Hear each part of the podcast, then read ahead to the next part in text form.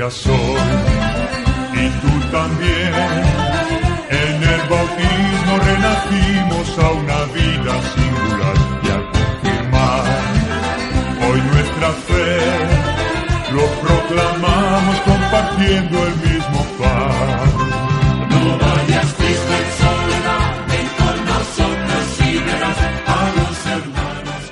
buenos días, amables oyentes. Este es su programa Palabra del Pastor que se emite todos los días de lunes a viernes por esta su emisora Radio Piragua, la emisora diocesana de Sucre. Damos gracias a Dios que nos concede hoy, 14 de enero, lunes de la primera semana del tiempo ordinario, iniciar nuestros programas para el nuevo año 2019, año de los 50 años de la diócesis de Cincelejo. Y en este día les invito a que levantemos nuestra voz al Padre para darle gracias y para orar con las palabras del Salmo primero. Es un salmo de tipo sapiencial. La sabiduría se entiende fundamentalmente como la búsqueda de la auténtica felicidad. El hombre sabio no es el que conoce muchas cosas, el muy erudito, investigador que sabe muchas ciencias. El hombre sabio es el que encuentra el camino de la felicidad. Hay muchos salmos sapienciales, al igual que hay textos en la Sagrada Escritura, libros enteros de tipo sapiencial, es decir, del género sabiduría que nos enseña a vivir la vida de tal manera que podamos ser felices. Este salmo comienza entonces con la palabra dichoso, feliz, y pues nos habla de cómo es posible alcanzar la felicidad. Hay 11 salmos sapienciales en la Sagrada Escritura. No todos los salmos abordan el tema de la felicidad, abordan también el tema contrario, es decir, la fragilidad de, de, la vida, la falsedad de las riquezas, la justicia como plena realización del ser humano, etc. Este tipo de salmos es un fruto que viene madurando lentamente en la historia del pueblo de Dios. También los libros sapienciales son fruto de un largo recorrido en el que apunta de conocer a Dios, de servirle, de orar, de introducirse en ese amplio y inabarcable mundo de Dios, se va aprendiendo de él la sabiduría. Y el mejor instrumento para encontrar esta sabiduría por supuesto es la Sagrada Escritura, que es la que nos trae este amplísimo libro de los Salmos, 150 salmos en total, algunos muy largos y otros más cortos, hay incluso un salmo brevísimo de apenas dos versículos, pero cada salmo es una fuente de bendición, una fuente de oración, de meditación, de sabiduría. Por supuesto que en los salmos encontramos las experiencias de aquel que llamamos el salmista, pero que puede ser el pueblo entero. Al fin y al cabo, la sabiduría, especialmente aquella sabiduría de la Sagrada Escritura, no es la sabiduría de un hombre erudito, especializado, es la sabiduría de un pueblo que ha aprendido a conocer a Dios y a caminar por ese camino que Dios le traza. El Salmo 1 es precisamente el que abre, es como la apertura de todo este conjunto de experiencias de oración que son los 150 salmos. Y es bellísimo, por eso podemos leerlo perfectamente, así como el Salmo 150 lo leemos como síntesis y conclusión del Salterio. Salterio es el conjunto de los salmos, también era el nombre que se le daba a un instrumento con el cual se acompañaba con una melodía el canto del salmo. La palabra salmo, de hecho, significa un himno, un canto que se acompañaba de salterio. Era la base de la liturgia, de la oración y de la alabanza en el pueblo de Dios y lo sigue siendo en la iglesia, solo que muchos miembros de la iglesia, una inmensa mayoría fuera de aquellos que han recibido una formación más amplia, ni siquiera saben cómo se ora con los salmos a lo largo del día en la experiencia eclesial. Ojalá algún día nosotros podamos acceder a esta sabiduría, a este conocimiento de cómo la iglesia ora con los salmos. Este salmo muestra un contraste entre el justo, aquel que se fía de la voluntad de Dios, que profundiza en la ley de Dios e intenta cumplirla, y el injusto, aquel que se sienta en el banco de los cínicos a criticar de todo el mundo. Ese es el hombre necio. El hombre sabio es aquel que consulta a Dios, que recibe de Dios la sabiduría y no se entretiene en comentarios, ni en chismes, ni en barras de amigos hablando bobadas, hablando estupideces y riéndose los unos de los otros. El, hombre sabio, el hombre prudente, el hombre que teme al Señor, lo primero que hace es relacionarse con Dios, no solamente lo primero del día, sino lo primero en cada acontecimiento de la jornada. Este salmo surgió probablemente en una época de conflicto a causa de la tierra, casos muy frecuentes en todos los pueblos. Las imágenes empleadas están tomadas del mundo rural, de una finca, imaginémonos una de nuestras fincas. El árbol plantado junto a la acequia, a la orilla de los arroyos, aunque no haya agua, pero se ha conservado una humedad y los árboles siguen verdes, siguen frondosos. ¿Por qué? Porque están a la orilla de la sequía. Así entiende el salmista aquel hombre que está unido a Dios por la fe y que tiene en Dios su confianza y no cifra su esperanza ni pierde su tiempo con otras posibilidades. ¿Cómo orar con este salmo? Pues bien, siempre que emprendemos algo, debería estar las palabras de este salmo en nuestra boca, pero especialmente cuando nos encontramos en peligro de apartarnos de Dios, que es apartarnos de la felicidad. Cuando queremos recuperar el sentido de nuestra existencia, que por una crisis o una situación se nos está refundiendo. Cuando soñamos con una sociedad justa, o tenemos la sensación de que ha desaparecido la justicia. Cuando experimentamos la fuerza de la tentación que nos quiere apartar de Dios o la fuerza de una idea o de un pensamiento que nos viene de fuera y que nos mueven a una lucha por un mundo justo pero apartados de Dios o cuando necesitamos sentir que Dios no nos ha abandonado a pesar del sufrimiento por el que estemos pasando. Qué salmo maravilloso. Vamos entonces a orar con este salmo primero y así iniciaremos nuestro recorrido por los salmos día tras día en nuestro programa Palabra del Pastor. Salmo primero. Dichoso el hombre que no acude al consejo de los injustos, ni anda por la senda de los pecadores, ni se sienta en la reunión de los cínicos, sino que su gozo está en la ley del Señor y medita su ley día y noche. Es como un árbol plantado al borde de la sequía que da fruto a su tiempo y sus hojas nunca se marchitan. Todo lo que hace tiene buen fin. No así los injustos, no así. Al contrario, son como paja que arrebata el viento. Por eso los injustos no se levantarán en el juicio, ni los pecadores en la asamblea de los justos, porque el Señor conoce el camino de los justos, mientras que el camino de los injustos acaba mal. Gloria al Padre y al Hijo y al Espíritu Santo, como era en el principio, ahora y siempre, por los siglos de los siglos. Amén. Oración por los 50 años de la diócesis de Cincelejo y por el primer sínodo diocesano. Dios Padre omnipotente y misericordioso, te damos infinitas gracias porque en tus designios amorosos has dispuesto que el Evangelio de tu Hijo fuera anunciado en nuestro departamento de Sucre y arraigara en nuestras tierras. Gracias Padre porque nos amas y nos llamas a ser tu pueblo y tu heredad. Señor Hijo Jesucristo, palabra hecha carne, Evangelio que transforma vidas, familias y comunidades, te agradecemos que hayas hecho resonar la buena nueva en las sabanas y en el Golfo, en el San Jorge y en la Mojana, y hayas enviado testigos y mensajeros de tu paz sobre los montes de María sembradores de la buena semilla, llenando de evangelio nuestra sociedad sucreña, que nos han ayudado a encontrar vida abundante, anhelos y esperanza, y han puesto en nuestras manos el tesoro de la vida nueva.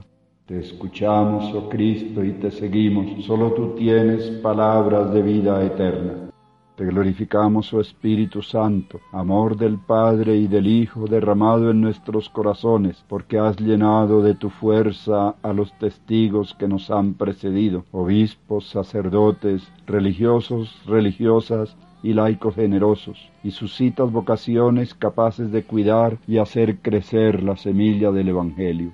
Llenos de tus dones y enviados a la mies, nuestra misión dará cosecha abundante. Santísima Trinidad bendita, agradecemos los 50 años de nuestra diócesis y ponemos en tus manos los próximos decenios y el primer sínodo diocesano con el cual nos llamas a inaugurarlos. Ilumínanos y danos discernimiento y profecía para implantar con nuevo ardor el Evangelio que transforma la palabra que da vida. Santo Dios, Santo fuerte, Santo inmortal, concédenos crecer en la unidad y el amor de comunión María del Corazón Inmaculado, Madre y modelo para esta iglesia de Cincelejo, acompáñanos en este camino sinodal que por primera vez recorreremos. Muéstranos el sendero, endereza nuestros caminos y acompaña nuestros esfuerzos. Ayúdanos a hacer bien lo que tu Hijo nos indica. Santa María del Camino, ven con nosotros a caminar. Amén.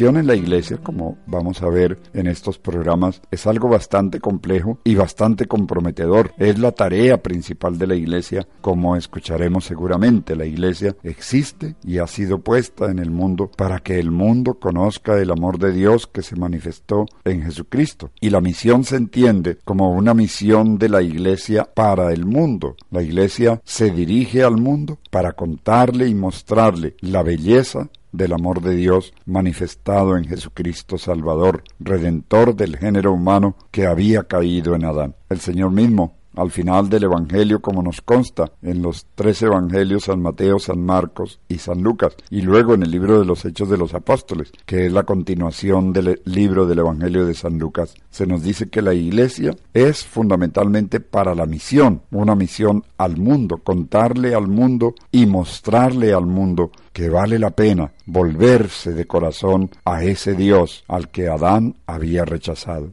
y volverse con la fe a ese Dios, porque no es tanto una admisión de una vaga creencia sobre Dios, sino un acto personal por el cual le digo a Dios, ya que me llamas Señor, ya que has puesto gente para que venga a buscarme y hablarme de ti, yo quiero conocerte Señor, yo quiero seguirte. Y es por eso que los cristianos no descansaremos mientras haya un hombre que no conozca a Jesucristo, esté donde esté, así fuera uno solo, todos los cristianos nos movilizaríamos hacia Él y no temeríamos darle a conocer el amor de Cristo, el amor salvador, puesto que acoger a Cristo, acoger esta salvación, es la máxima experiencia que puede tener un ser humano. Hay que notar, sin embargo, porque vamos a entrar en esta materia, que el contexto misionero actual no es el contexto misionero de hace unos 50 años. Y digo esto porque en muchas parroquias y, en la mentalidad de muchos creyentes todavía se sigue pensando la misión en términos de hace 50 años. Y parece que no nos hubiéramos dado cuenta de los cambios tan profundos que se han obrado en el mundo y que nos llevan a replantearnos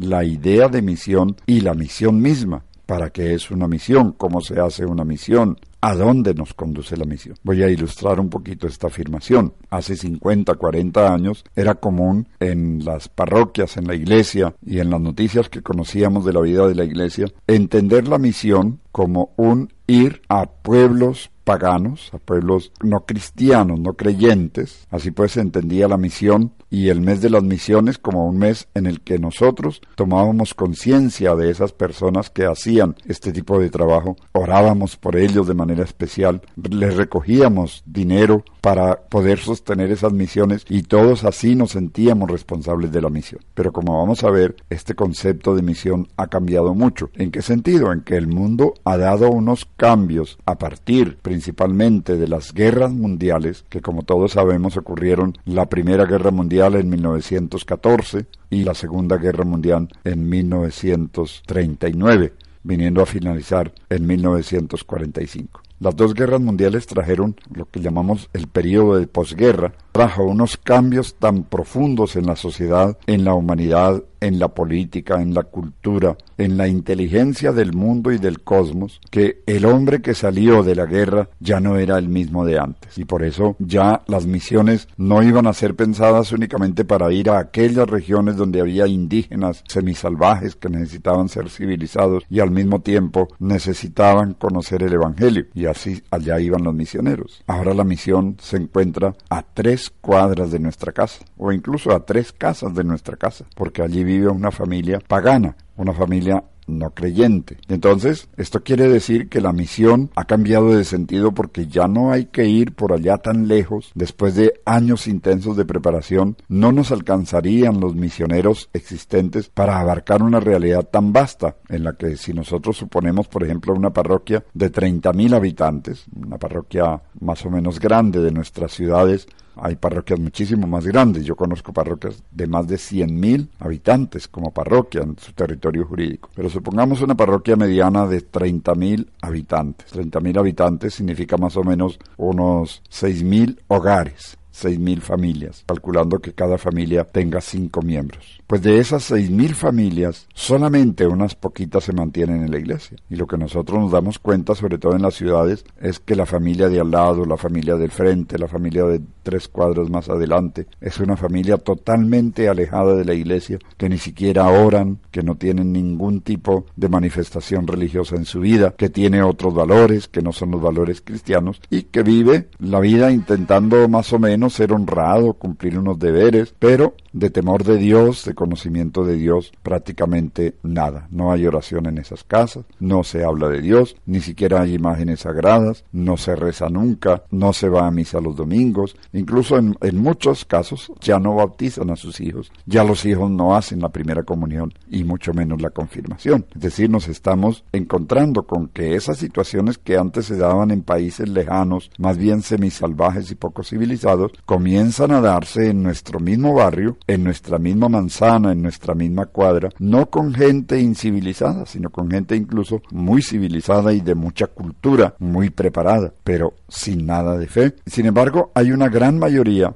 de gente religiosa que todavía conserva algunas prácticas cristianas, pero esas prácticas cristianas se hacen más por costumbre, más por un hábito inconsciente, que es lo que llamaríamos el cristianismo sociológico un fenómeno social en el cual todavía muchas familias bautizan a sus hijos, los confirman, los hijos se casan en la iglesia, aunque son cada vez menos. Entonces nos da un panorama totalmente distinto que nos hace pensar que la misión ya no consiste en vestirse de franciscano o de jesuita, tomar un Cristo en la mano e irse a un territorio indígena a civilizarlo y a catequizarlo y a hablarle de Jesucristo. Ahora la misión está en nuestros mismos barrios. Y de esa parroquia de 30.000 habitantes, 25.000 eh, o 28.000 o incluso más son puro territorio de misión. Entonces, el concepto de misión ha cambiado y lo vamos a ver un poco más ilustrado en los párrafos que vamos a leer a continuación.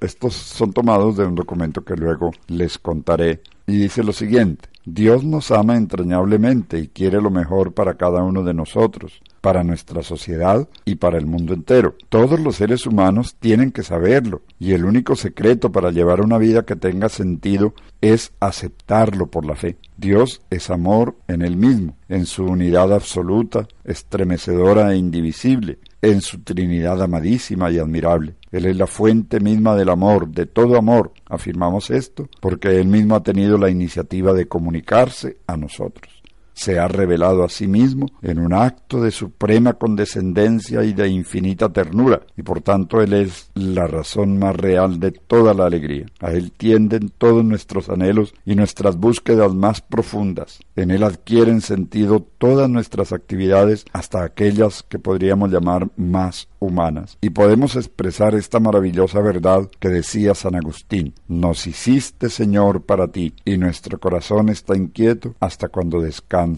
en ti. Dios es amor y vive amando. Nos ama con un amor que la Biblia reconoce inamovible como la solidez de las montañas, firme y fuerte como la roca, profundo como los mares, eterno y más cierto que la mejor de las madres. Toda la Biblia es manifestación del amor de Dios, de un amor sin límites, sin fondo ni barreras, un amor paternal más seguro que el del mejor amigo, que se extiende a todos y a cada uno sin excepción.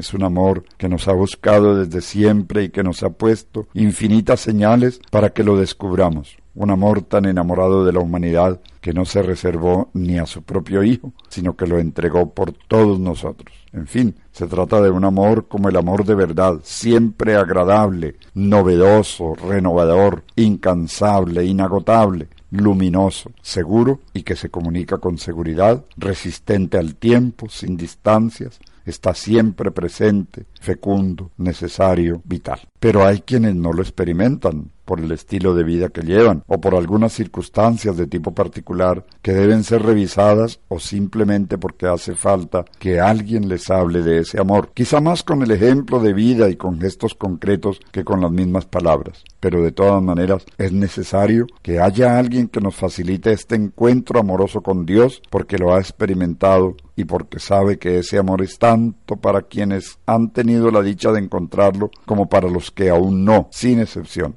Alguien que pueda dar testimonio cierto de que su vida misma, sin dejar de ser la vida normal de todo ser humano, ha cambiado sustancial y radicalmente a partir del encuentro con Dios. Y si se quiere, alguien que esté tan seguro de ese amor que pueda proclamar que se sentiría capaz de someterse a todas las vejaciones y hasta le podrían cortar la cabeza, pero no le arrebatarían nunca la certeza de que Dios lo ama incondicionalmente de la misma manera como ama a cada uno de sus hijos. Los cristianos sabemos que todas estas preguntas, desde siempre ante el misterio del amor infinito de Dios, los seres humanos nos hacemos muchas preguntas. ¿Por qué, si hay tanto amor, existe el mal? ¿Por qué existen el sufrimiento, la enfermedad, la muerte? ¿Por qué parece a veces que Dios no escucha cuando oramos, cuando al orar no obtenemos lo que pedimos? Tantas veces le hemos pedido sinceramente cosas buenas para el bien, la salud, la vida de los seres queridos. ¿Por qué en el mundo se da tanta injusticia y desigualdad si ha sido un mundo hecho por Dios?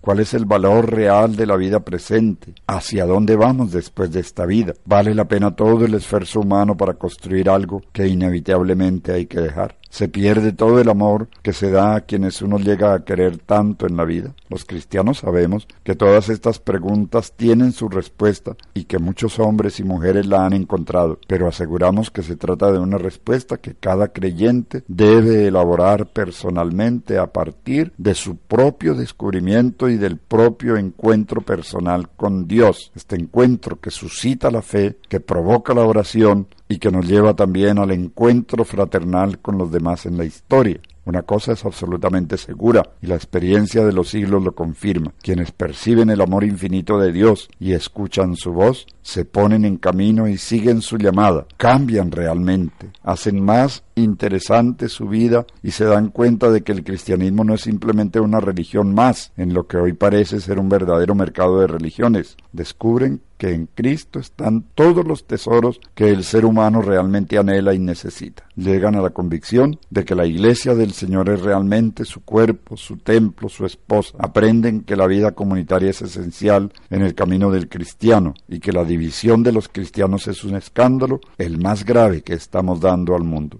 Y como si fuera poco, llegan por fin a la certeza de una esperanza que les anuncia que los deseos de un mundo en paz, en justicia, en fraternidad, son posibles en Cristo. Pero ¿qué pasa en nuestros ambientes en la actualidad? Parece que estos ideales son cada vez más lejanos, que diversas ideologías quieren arrogarse la respuesta a los problemas reales del ser humano como si su visión parcial de las cosas pudiera tener implicaciones universales. Parece que el mundo tuviera tan poca esperanza en este entorno parece que la gente vive cada vez más alejada de la iglesia y hasta se vuelve agresiva con ella, y que los lenguajes que la iglesia emplea para comunicarse se tornan ininteligibles. Si el cristiano tiene la certeza de que la fe mueve montañas y de que todo se puede en Cristo y desde Cristo, ¿Cómo es posible que tantos y tantas sean tan indiferentes? ¿Y cómo sobreviven tantos creyentes desconcertados ante los nuevos retos ante las vacilantes estructuras que antes parecían tan sólidas, ante la aparente ineficacia de todo su quehacer en el mundo? Intentaremos entonces afrontar la misión desde estas preguntas, desde este contexto, porque son las grandes preguntas que se hace el hombre y a grandes preguntas, grandes respuestas.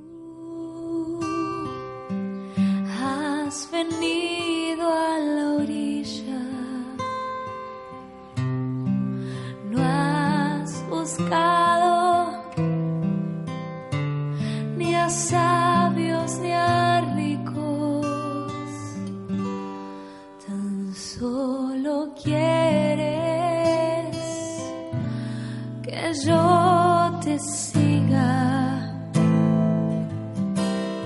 Les invito entonces a que concluyamos nuestro programa con la oración que Cristo nos enseñó.